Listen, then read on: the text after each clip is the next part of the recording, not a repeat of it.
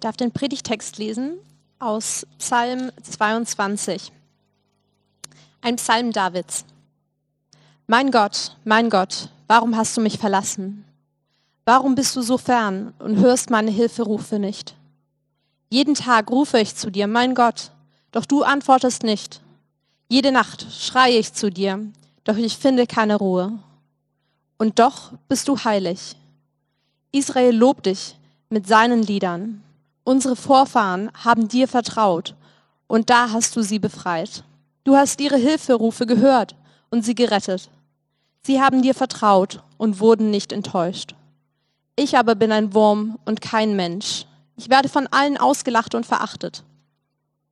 Wer mich sieht, macht sich über mich lustig, lacht höhnisch und schüttelt den Kopf.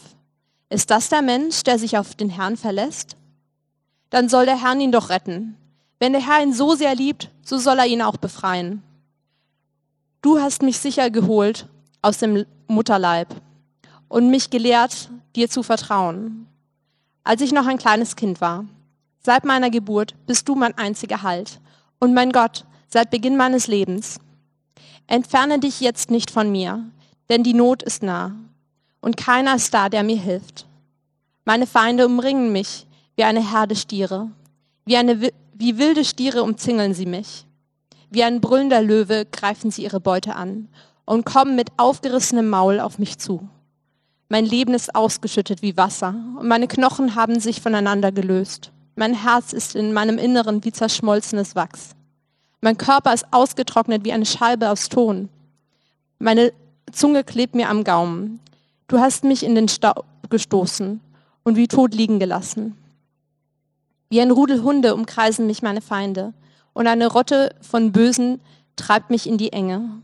Sie haben mir Hände und Füße durchbohrt. Alle meine Knochen kann ich zählen. Meine Gegner sehen mich schadenfroh an. Sie teilen meine Kleider unter sich auf und würfeln um mein Gewand. Aber du, Herr, entferne dich nicht von mir.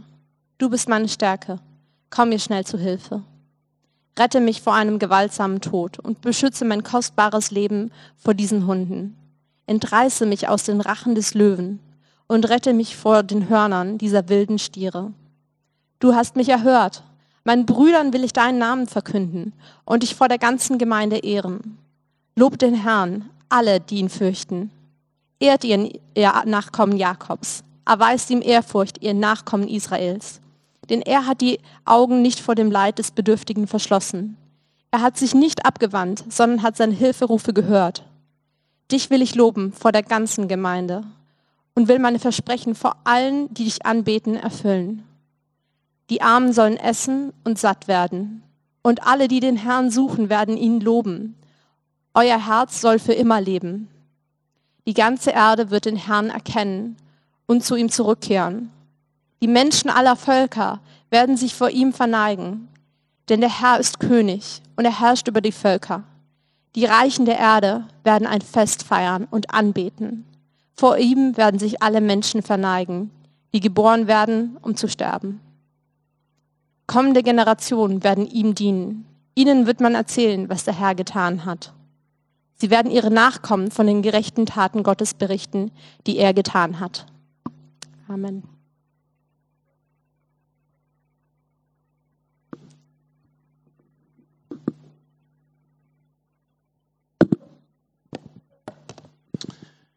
Ja, auch ich begrüße euch ganz herzlich heute an diesem Sonntagmorgen.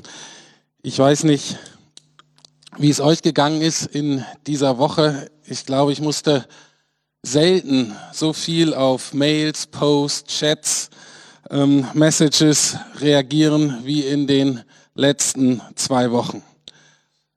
Es ist für mich so, dass ich in manchen Dingen etwas mehr Zeit habe, gefühlt, weil manche Aufgaben wegfallen. Aber doch habe ich den Eindruck, dass ich innerlich irgendwie weniger Ruhe habe. Ich bin manchmal, ich bin oft abgelenkt, ich bin aufgescheucht und ähm, ich habe da so gemerkt, ich bin total dankbar für die guten Angebote im Internet. Da haben wir euch auch ja viel empfohlen. Ähm, vieles, was ich da sehe, ermutigt mich, ähm, das ähm, inspiriert mich aber ich merke, ich komme vor dem Internet, durchs Internet nicht wirklich zur Ruhe. Und natürlich bin ich äh, Pastor, ich lebe immer mit der Bibel. Ähm, es ist immer ein großer, großes Geschenk, aber mir fällt jetzt nochmal auf, dieser, dieser Wert, ähm, alles online-mäßige mal abzuschalten, wirklich dieses alte Buch aufzuschlagen. Und die, dieses alte Buch, das ermöglicht mir eben nicht nur zu reagieren auf die Dinge, die so auf mich einströmen, sondern es hilft mir, Freiraum zu schaffen, indem ich nicht nur reagiere, sondern indem ich agieren kann, indem ich erstmal zur Ruhe komme. Ein Freiraum, in dem ich zu mir selbst komme und auch zu Gott. Und das hoffe ich, dass euch das auch gelingt jetzt während der Predigt und ich möchte dafür nochmal beten. Lieber Herr, wir danken dir, dass du uns hörst, dass du uns siehst, dass wenn wir zu dir kommen, wir wissen, dass du da bist. Und ich danke dir für dein Wort, ganz besonders auch für diesen Psalm 22, der so vielschichtig, der so tief ist, der uns einlädt, ganz bei dir zu landen, unser Vertrauen ganz auf dich zu setzen. Und so lade ich dich ein, Heiliger Geist, dass du uns hilfst, das zu verstehen und dass wir diese Realitäten fassen können ähm, womit auch immer, Herr. Wir wollen dich einladen, Heiliger Geist, dass du uns Jesus ganz neu zeigst heute Morgen. Amen. Ich empfinde in dieser Zeit besonders die Psalmen als sehr hilfreich. Die Psalmen werden auch das Gebetsbuch der Kirche genannt. Was mir daran so gefällt, ist, dass sie sehr ehrlich sind. Ähm, wir kriegen immer einen guten Einblick, wie es dem Psalmisten geht, aber es geht auch immer um Gott und auch um den klaren Blick auf Gott zu kriegen. Und gerade auch mit dem Psalm, finde ich, können wir lernen, wie wir in diesen herausfordernden Zeiten unsere Hoffnung und unser Vertrauen wirklich auf Gott setzen können. Die Psalmen sind ja in dem sogenannten ersten Teil der Bibel, also in dem Alten Testament, und der ist hauptsächlich in Hebräisch geschrieben. Und das Wort Vertrauen im Hebräischen kommt von dem Wort Sicherheit. Darum geht es eigentlich. Vertrauen bedeutet, dass ich ein Fundament finde, auf dem ich sicher stehen kann. Vertrauen bedeutet, an den Ort zu gelangen, an dem ich sicher geborgen bin. Und was ich an diesem Psalm so besonders finde, ist, er ist so ehrlich, weil er uns zeigt, es ist gar nicht so leicht, diesen Ort zu finden. Und selbst wenn wir wissen, wo er ist oder wenn wir ihn gefunden haben, es ist überhaupt nicht leicht, dort zu bleiben. Wir können, wir haben nicht Vertrauen einfach gespeichert oder ist nicht einfach da auf Knopfdruck. Es geht auch nicht immer so, dass wir uns einfach entscheiden können und sagen, jetzt vertraue ich und dann ändert sich alles. Und dann bin ich zuversichtlich, habe ich Hoffnung, kehrt innerer Friede ein. Vertrauen ist oft ein Prozess, ich würde sogar sagen, ist ein Kampf, ist ein Weg, den wir zurücklegen müssen. Und es ist ein Weg, in dem wir ständig pendeln zwischen verschiedenen Schwerpunkten. Wir pendeln darauf, dass wir einerseits auf uns selber gucken, auf mich, auf meine Umstände. Und da merke ich, da bin ich unsicher, da ist nicht viel Vertrauen.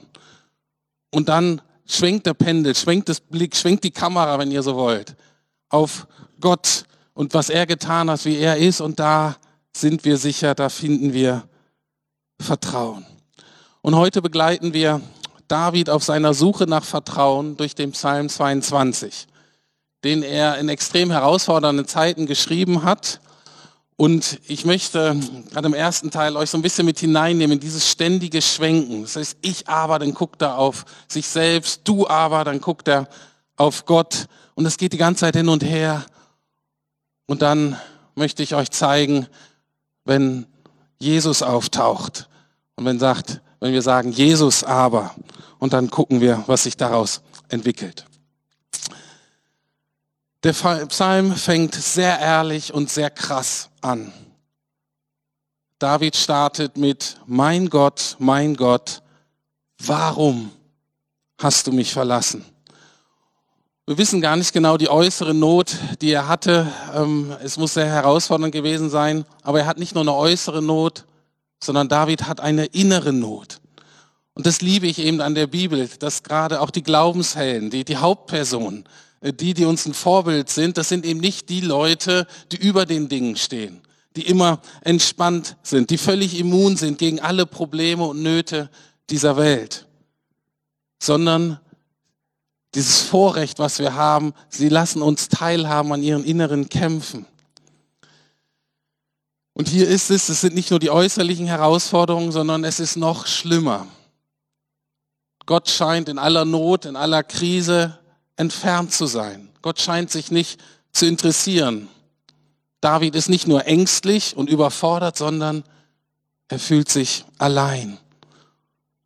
Und so sagt er, ich schreie zu Gott, aber es gibt keine Hilfe, keine Antwort. Das ist eine echt miese Situation, in der er sich befindet. Und ich bin sicher, dass viele von uns das auch kennen. Aber das Schöne an, an David ist, ist, dass er das sich nicht einfach einrichtet in seinem Elend. Er richtet sich nicht einfach ein und sagt, ach, ich lasse das mal mit Gott. Das ist mir zu anstrengend, da werde ich wieder enttäuscht. Nein, David macht uns vor, er ringt um dieses Vertrauen, er ringt darum, sich wieder auf Gott ausrichten zu können, sich auf Gott zu fokussieren. Und er schwenkt zum ersten Mal es um. Und dann sagt er in Vers 4 bis 6, du aber, von ich aber kommt zu diesem du aber, du aber bist heilig. Unsere Väter hofften auf dich und du hast ihnen geholfen. Sie schrien zu dir und wurden errettet. Plötzlich erinnert er sich in seiner Not, hey, es gab doch schon mal andere Menschen, die in der gleichen Situation waren wie ich. Leute, die ich gut kenne und die haben mir erzählt, die haben gebetet und Gott hat geantwortet. Und vielleicht erinnert er sich sogar selber und sagt, hey, ich kenne das doch auch. Ich war doch auch schon in miesen Situationen, ich habe gebetet und Gott kam und hat mich gerettet, hat mir geholfen. Erinnert sich wahrscheinlich auch, ich kenne Situationen im Leben, wo Gott eingegriffen hat, wo Angst, Misstrauen, Verzweiflung und Einsamkeit eben nicht das letzte Wort hatten. Und so entsteht so ein bisschen Hoffnung, aber die Hoffnung bricht gleich wieder weg. Er sagt dann in Vers 7, ich aber. Fällt wieder zurück, ich aber bin ein Wurm und kein Mensch. dann geht er, alle, die mich sehen. Der Fokus auf Gott bricht weg, der Blick richtet sich wieder auf sich, auf ihn selbst und die Umstände und Vertrauen und Zuversicht schwinden. Ich glaube, so geht es uns auch ganz oft. Wir haben uns mühsam aufgerappelt, wir haben mühsam Gott gesucht, wir haben mühsam das getan, von dem wir wissen, was uns gut tut in der Krise, haben, haben, haben uns mühsam Vertrauen und Zuversicht ergattert. Und dann kommt wieder eine neue Nachricht, eine neue Hiobsbotschaft. Vielleicht sehen wir Bilder von Kranken, die ersticken oder die Informationen über die langfristigen wirtschaftlichen Folgen dieser Krise. Vielleicht aber auch einfach Berichte von Freunden und Bekannten oder in der Familie, die, die entweder gesundheitlich oder wirtschaftlich richtig herausgefordert sind. Und plötzlich, bam, Angst und Sorge sind wieder zurück. Und wir fragen uns, was soll nur werden? Und mir ist wichtig heute zu betonen, dass wenn es uns so geht, dann ist es kein Zeichen von Unglauben, sondern es ist einfach erstmal ein Merkmal unserer menschlichen Verwundbarkeit. Wir sind nicht immer so stark, immer so sicher, immer so ähm, über den Dingen, wie wir das gerne wären. Aber ich muss auch sagen, natürlich haben wir auch Verantwortung, wie wir umgehen mit der Krise, in der Krise. Wir sind auch zu Weisheit aufgerufen. Und da ist mir aufgefallen, dass häufig Menschen, die besonders ängstlich sind, die beschäftigen sich besonders viel mit negativen Nachrichten. Die ziehen sich alle Videos, alle Infos, alle Dokumentationen über Corona rein.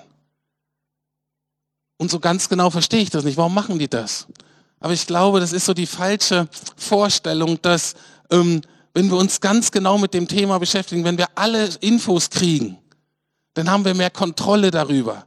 Dann wissen wir, was uns erwartet. Dann können wir vielleicht besser darauf reagieren. Dann können wir uns vielleicht besser schützen. Das Problem ist aber, dass wenn wir uns nur mit dem Negativen beschäftigen und ich sowieso schon ängstlich bin, dann werde ich in der Regel noch ängstlicher. Und durch Angst werden wir in der Regel nicht vernünftiger und rationaler, sondern das ist das Gegenteil. Und ich halte es nicht für sinnvoll, sich in Krisenzeiten nur mit dem Negativen zu beschäftigen, mit dem Problem, sondern eben sich auch die Lösung anzugucken, da wo Hoffnung ist, da wo gute Nachrichten sind. Und das schätze ich so an diesem Psalm, wo eben beides ist. Aber gerade jetzt in diesen Zeiten, glaube ich, ist es ganz wichtig, wie, wie David das ja auch versucht, es ist sich dran, wichtig daran zu erinnern, was Gott schon Gutes getan hat in unserem Leben. Im Großen, aber auch im Kleinen. Und natürlich bringt diese Krise, dieser Alltag ganz neue Herausforderungen mit sich, aber irgendwie auch neue kleine Freuden, die wir dann auch feiern können. Wir haben als Gemeinde zwei Familien begleitet, so im Gebet und über Nachrichten, die ihre Töchter ähm, zurückgeholt haben. Die einen aus Südamerika, die anderen aus Asien. Und natürlich ist das immer relativ ähm, herausfordernd. Das sind ähm, lange Interkontinentalflüge. Natürlich bibbert man da ein bisschen mit als Familie und die Eltern beten, ähm, dass der Flug gut klappt und so weiter. Das ist ja normal. Aber jetzt in diesen Corona-Zeiten, diese beiden Rückholaktionen, das waren wie Verfolgungsjagden bei James Bond. Und du denkst, boah, ähm, so ein bisschen wie James Bond, alle fünf Jahre oder drei oder so ist okay, aber zu viel davon echt herausfordernd. Aber glücklicherweise beide endeten mit einem Happy End.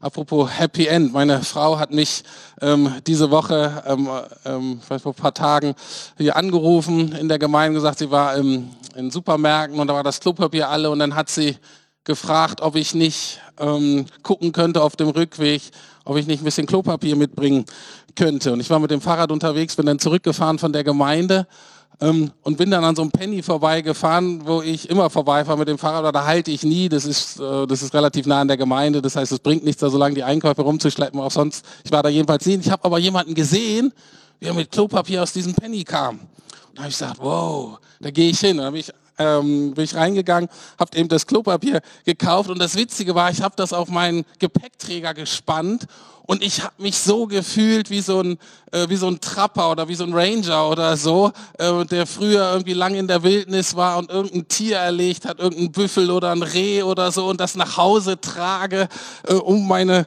Familie mit Nahrung zu versorgen über Wochen. Das war ein ganz großer Preis, den ich da geschossen habe. Ich mit meinem Klopapier. Ich habe gesagt, seht ihr, diese Krise, ich habe mich noch nie so viel über Klopapier gefreut. Bringt auch kleine Freuden und lustigerweise heißt diese Marke von dem Klopapier auch noch Happy End. Also, äh, kleine Erinnerung. Ähm, gut, zurück zu David. Er hatte ja dieses Ring, auch er wollte sich erinnern an die Dinge, die schon mal gut gelaufen sind. Und er ringt weiter darum, Gott Vertrauen zu können. Und es geht so weiter. Es ist mit wechselndem Erfolg. Das geht so hin und her. Du aber, ich aber, du aber. In Vers 10 fängt er wieder an. Du aber. Da ist wie so ein kurzer Hoffnungsschimmer. Der bricht dann aber weg. Und dann in Vers 12 betet er nochmal von ganzem Herzen. Sei doch nicht fern von mir, Gott. Angst ist nahe. Wenn man so liest, hofft man, dass jetzt wird es irgendwie besser. Aber es wird überhaupt nicht besser. Ab diesem Gebet hat man das Gefühl, bricht David erstmal vollkommen zusammen. Die Wellen von Angst und Unsicherheit brechen über ihn herein. Er wird gefangen in sich selber und in seinem emotionalen Zustand.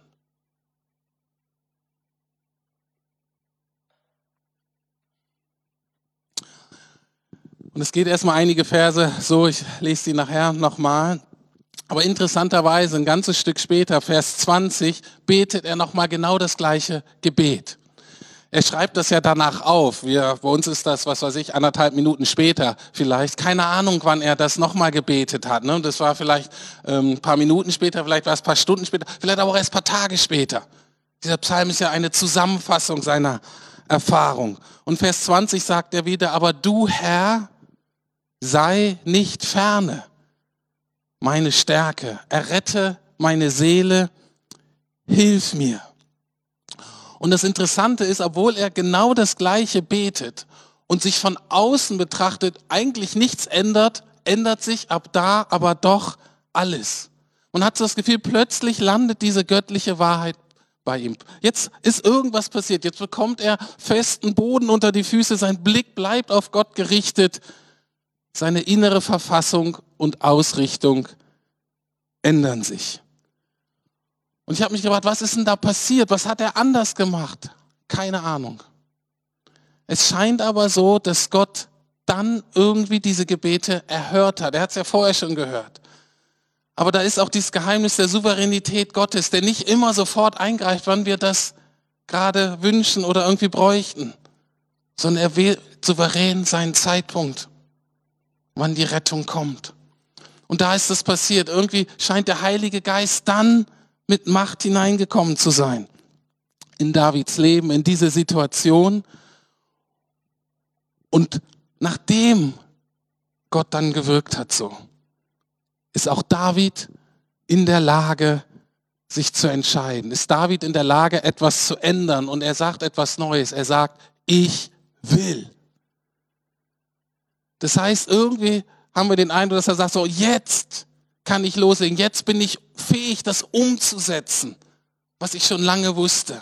Aber irgendwie war ich vorher gehindert. Und er sagt, jetzt will ich. Und die Frage ist, ich möchte mal anhalten und euch auch diese Frage stellen, ja, was will er denn?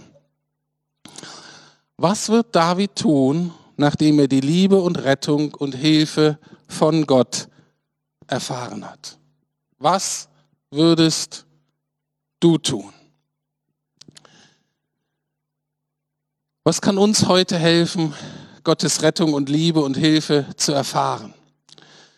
Wir haben das Vorrecht, unseren Blick und gerade wir sind in der Fastenzeit, wir sind in der Zeit, die auf Ostern zusteuert. Das heißt, wir haben jetzt das Vorrecht, Vorrecht, unseren Blick ganz konkret auf Jesus zu richten. Denjenigen von euch, die die Bibel schon etwas besser kennen, denen ist wahrscheinlich aufgefallen, dass manche Verse von diesem Psalm euch bekannt vorgekommen sind, weil sie werden nämlich im Kontext von Jesu Kreuzigung erwähnt. Ihr könnt das nachlesen, haben wir jetzt keine Zeit. Im Neuen Testament, Matthäus Evangelium Kapitel 27. Liest euch das mal durch. Und das sind einige Verse, die wir wiederfinden, wie zum Beispiel, mein Gott, mein Gott, warum hast du mich verlassen? Genau das hat Jesus am Kreuz gesagt, kurz bevor er gestorben ist. Dann in Vers 19 schreibt David, sie verteilen meine Kleider unter sich und werfen das los, wer mein Oberwand bekommen soll. Wir haben keine Ahnung, wann das passiert ist in Davids Leben oder ob oder was David damit meinte. Wir wissen aber, dass das genau das ist, was die römischen Soldaten getan haben vor Jesu Kreuzigung. In Vers 8 bis 9 sagt David, alle, die mich sehen, verhöhnen mich. Sie verziehen den Mund und schütteln den Kopf. Übergib doch deine Sache dem Herrn, rufen sie. Ja, soll Gott ihn doch retten. Er soll ihm helfen. Anscheinend hat er ja gefallen an ihm. Genau diese Worte des Spott und der Verhöhnung hört Jesus während seiner Kreuzigung von den Umstehenden. Die sagen immer, hey, du hast doch so viel Wunder getan. Gott scheint doch auf deiner Seite zu sein und steig doch herab vom Kreuz, wenn du kannst. Und dann Ah, Pia, hast du die Bibel äh, mitgenommen? Äh, äh, kannst du mal aufschlagen, ich bräuchte die jetzt. Äh, Psalm 22.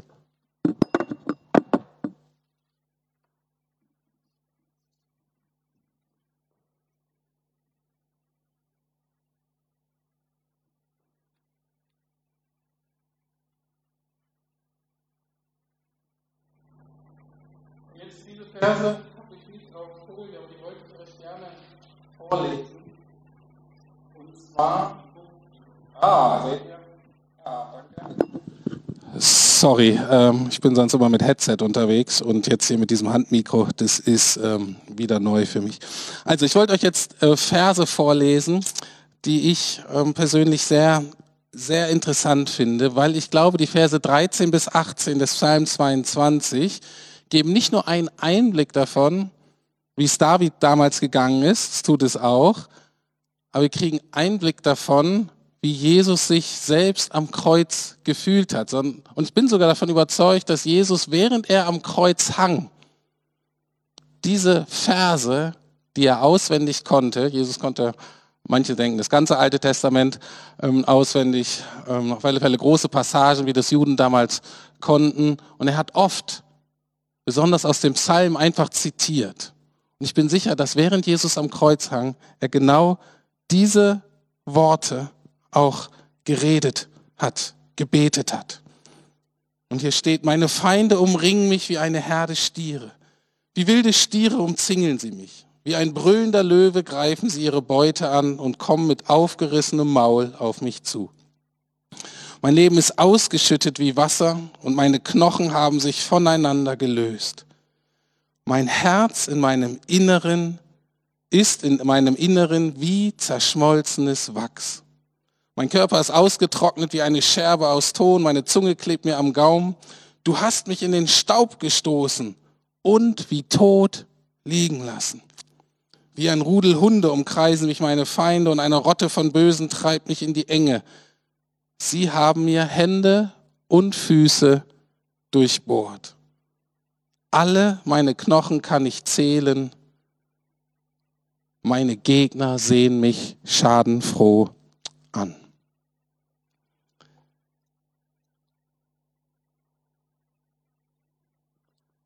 Das sind ja total krasse Verse. Aber ich denke, gerade diese Verse können uns ermutigen, Jesus zu vertrauen. Gerade diese Verse können uns helfen, unser Fokus auf Jesus zu richten und krisenfest zu werden. Wie das? Ich nenne euch drei Punkte. Das erste, was ich schon gesagt habe, wir lernen ja die Bibel oft nur auswendig oder picken uns die Verse raus, die irgendwie in sich ermutigend sind. Ne, irgendwie nett sind. Gott liebt dich, Gott ist begeistert über dich, Gott hat gute Gedanken über dein Leben. Ist natürlich alles richtig super, sollte man auch kennen, diese äh, Verse und diese Wahrheiten. Aber ich glaube, dass man die Bibel auch kennen sollte, dass man die kennen darf. Und gerade diese Passagen, die sich so lesen. Warum? Weil wir eben in Zeiten kommen, wo die Angst und die Sorge so groß werden, dass wir sprachlos werden, dass wir gelähmt werden, dass wir ohnmächtig werden. Und dann haben wir keine eigenen Gebete, dann haben wir keine Worte dafür, wie es uns geht. Und deswegen können, wenn wir solche Passagen lesen, wenn wir sie laut lesen, dann helfen die uns, unsere Ängste und Sorgen in Gebete zu verwandeln. Ihr kennt vielleicht den Spruch, was ist Mut? Mut ist Angst, die gebetet hat. Und deswegen glaube ich, dass es wichtig, dass wir diese Passagen kennen, die uns helfen, unsere Angst, unsere Not, vielleicht unsere Wut, unsere Enttäuschung Gott zu bringen und daraus Gebete zu machen. Das Zweite, was daran deutlich wird, Jesus versteht uns. Er hat noch viel größere Ängste und Nöte durchgemacht als wir. Und das ist ja ganz oft ähm, ein großes Dilemma, ähm, gerade in Partnerschaften oder in Freundschaften, dass wenn man schon in Angst ist und innerlich verzweifelt und so auf 180 ist, ähm, dann hat man oft noch das Problem, dass diejenigen, die da mit einem leben, wie gesagt, Freunde oder Familie oder Partner, dass die einen nicht verstehen. Das ist ja auch ein bisschen ungerecht. Manche sind einfach in sich entspannter. Ähm, die, die lassen das gar nicht so ähm, an sich ran. Ähm, die haben einfach ein dickeres Haut, ein dickeres Fell, Stoiker. Ähm, und dann hast du diese Angst, hast du diese Not und zusätzlich noch das Problem, dass die Menschen, die dir nahestehen, dich nicht verstehen, dich nicht trösten können, dir nicht helfen können. Und deswegen heute Morgen für mich nochmal die Erinnerung, aber Jesus versteht dich wirklich. Und vielleicht eine Einladung heute Morgen, ähm, den Wut, äh, die Wut und den Ärger deinen Mitmenschen gegenüber loszulassen, weil sie dich nicht verstehen in deiner Not, in deiner Angst. Und dass du sie deswegen, und dass du sie stattdessen ersetzt durch die Dankbarkeit dass der Schöpfer der Welt und der König und Retter dieser Welt dich versteht. Das ist das Zweite, wie diese Verse uns ermutigen können. Und das Dritte ist, wenn wir uns daran erinnern, wann hat er sie gesprochen, wann hat er das erlebt. Es war während seiner Kreuzigung. Und da geht es nicht nur darum, dass er Vorbild ist, dass er uns zeigen möchte, dass er auch Angst und Nöte kennt und uns versteht, sondern er ist für uns gestorben, für unsere Sünden, für unsere Schuld, um nicht nur unsere Ängste und Sorgen zu überwinden, um uns von Krankheit und wirtschaftlichen Nöten zu befreien, sondern er ist gestorben, uns vom Tod und von der Trennung von Gott zu befreien. Anders ausgedrückt, Jesus am Kreuz ist gekommen, damit wir, so nennt es die Bibel oft, damit wir Kinder Gottes werden können. Und das Faszinierende finde ich, dass auch das schon in diesem 3000 Jahre alten Psalm erwähnt wird. Auch du und ich werden hier schon mitgedacht. Und zwar in Versen 31 bis 32 sagt David, die kommenden Generationen werden ihm dienen. Denen, die noch geboren werden, wird man vom Herrn erzählen. Verkünden wird man zukünftigen Völkern seine Rettungstaten. Man wird sagen, der Herr hat alles vollbracht. Also spätestens jetzt, wenn du zuhörst, wenn du mir zuhörst, kannst du sagen, oh, okay, diese gute Botschaft, ursprünglich von David, aber eigentlich geht's um Jesus, die ist jetzt auch bei dir und mir gelandet. Wir sind die Nachkommen, von denen hier geredet wird. Wir sind die Kinder, und da steht, die ihm dienen. Na, wie machen wir das denn? Wie, wie dienen wir ihm denn? Und jetzt komme ich zurück zu dieser Frage von vorhin. Ich hatte gefragt, bei David hatte sich was geändert. David hat Gottes Liebe und Rettung erfahren und ich hatte gefragt, wie wird er darauf reagieren? Er sagte, ich will. Und ich hatte euch gefragt, was werde ich, was werde, wirst du tun, nachdem wir Jesu Liebe und Rettung erfahren haben, die er durch sein Leben, Sterben und sein Auferstehen vom Tod so deutlich bewiesen hat.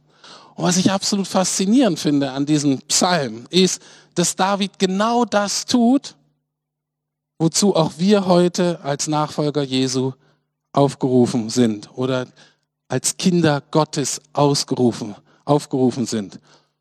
Wir nennen es Evangelisation und Anbetung. Bei David lautete es folgendermaßen. In Vers 23, er sagt, ich will ich will meinen Brüdern verkünden. Mit Brüdern meint er nicht nur seine leibliche äh, Familie, sondern damit meint er sein Volk. Ich will meinem Volk verkünden, wie groß du bist. Mitten in der Gemeinde will ich dir Loblieder singen. Und dann Vers 28, an allen Enden der Erde wird man zur Einsicht kommen und die Menschen werden zum Herrn umkehren. Alle Völker werden sich vor dir, Herr, niederwerfen und dich anbeten.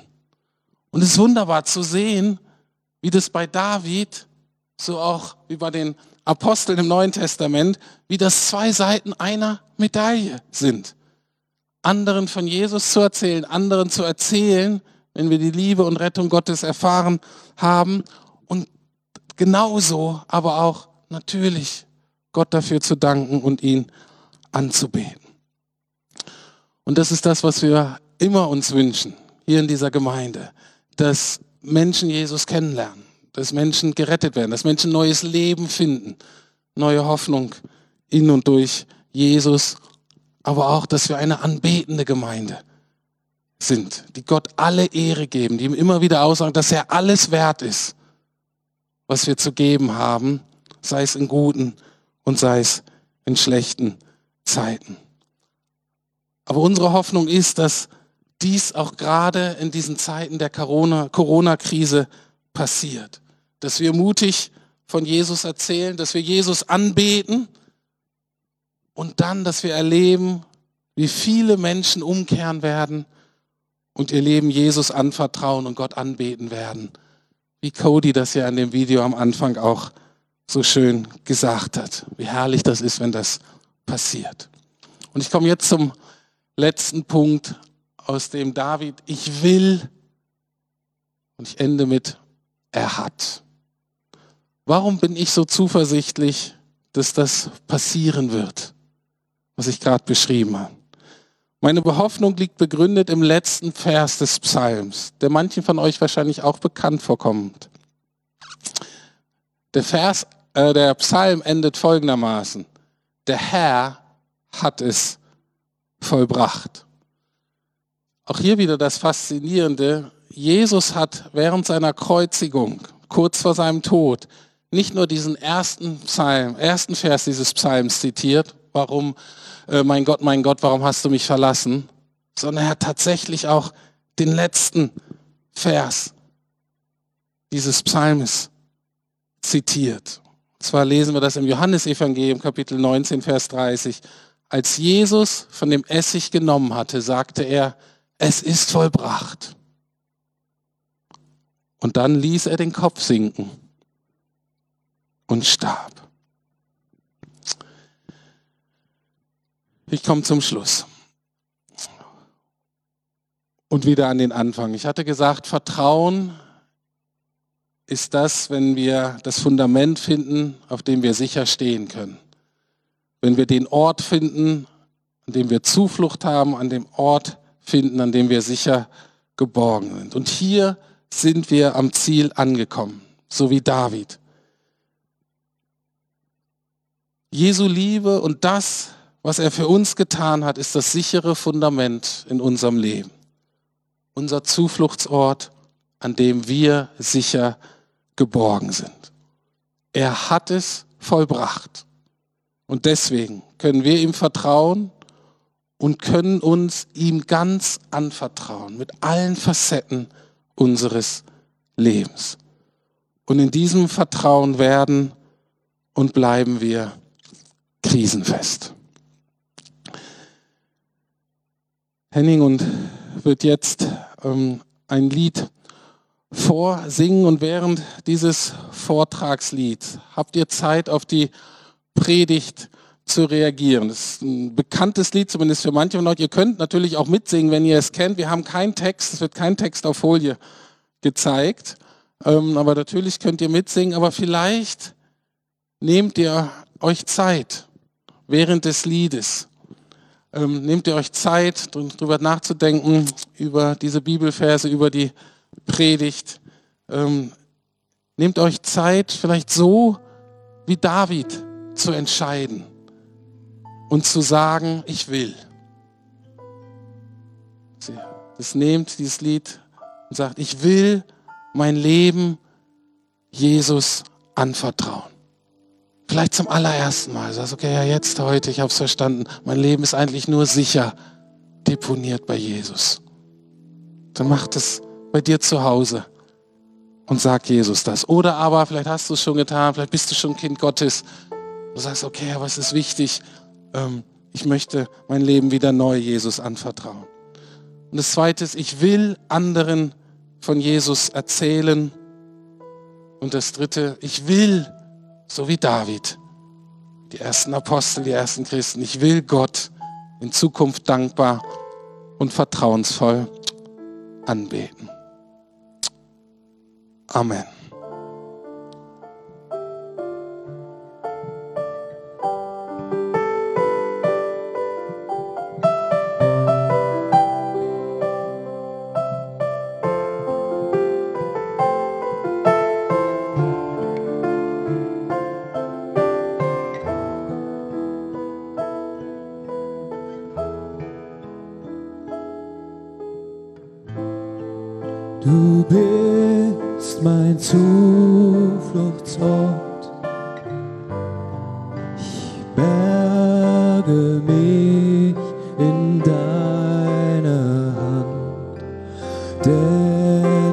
schützt mich, Herr, wann immer mich Angst befällt, traue ich.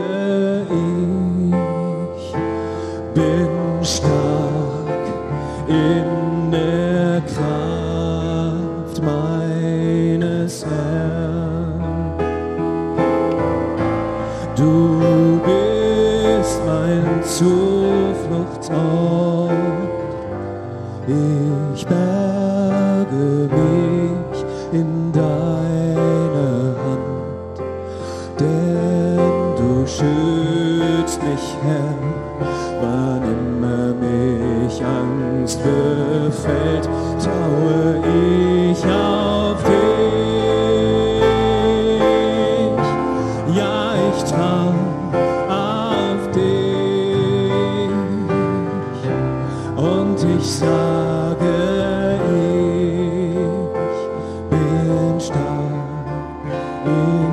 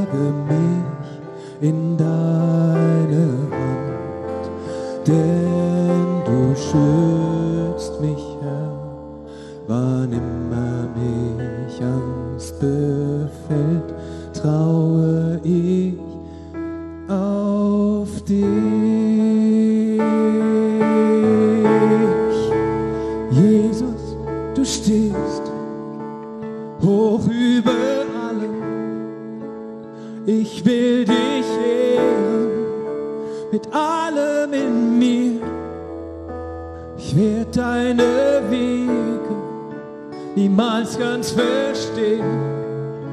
Ich kann dich nicht greifen, doch mein Herz kann dich sehen. Jesus, du stehst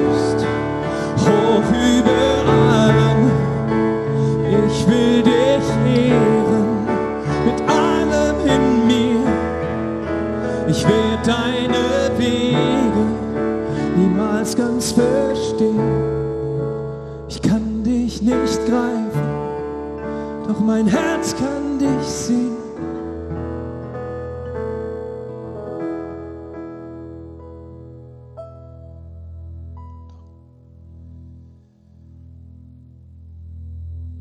Ja, das wünsche ich mir für euch alle, dass wir das erleben, dass wir erleben in diesen Zeiten die Größe und Güte Gottes, dass wir sagen können, ähm, wie Hiob. Ich habe schon viel von dir gehört, irgendwie, Gott und Jesus, aber heute kann ich dich mit meinem Herzen sehen, heute kann ich dich ergreifen, ergreifen.